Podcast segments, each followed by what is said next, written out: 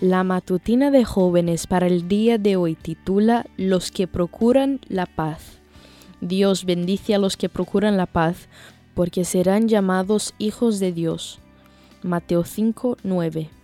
En el predio de la casa donde vivía cuando era chica vivían otras dos familias con hijos de mi edad, así que todas las tardes salíamos a jugar.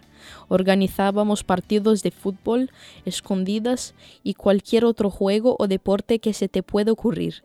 Pasábamos interminables horas de diversión, pero también muchas veces surgían las peleas.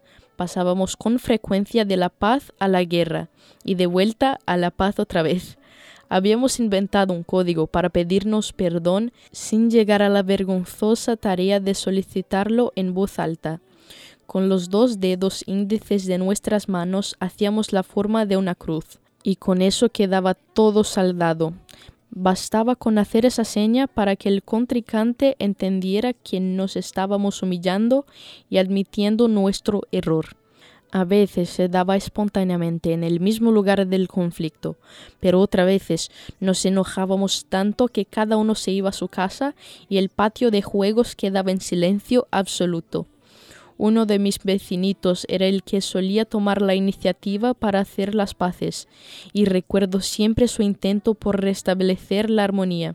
Era él el que venía a casa a tocar la puerta, arrodillarse y hacer la seña y no tenía problema de hacerlo una y otra vez. Siempre que hay un conflicto pienso en él y en lo bueno que era que al menos uno del equipo buscara la paz. Los conflictos que nos atañen ahora seguramente son mucho mayores y de mayor trascendencia o implicancia, pero esa actitud tan pasada de moda es una que realmente caracteriza a los hijos de Dios o al menos debiera hacerlo. La gracia de Cristo, aceptada en el corazón, subyuga la enemistad, apacigua la lucha y llena el alma con amor.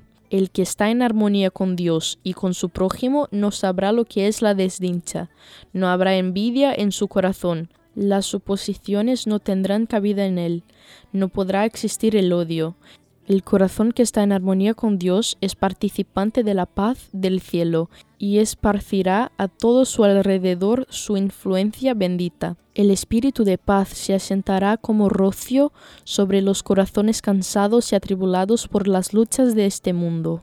¿Y tú, cómo puedes ser un agente de paz hoy? Esta fue la matutina de jóvenes para el día de hoy desde Bilbao.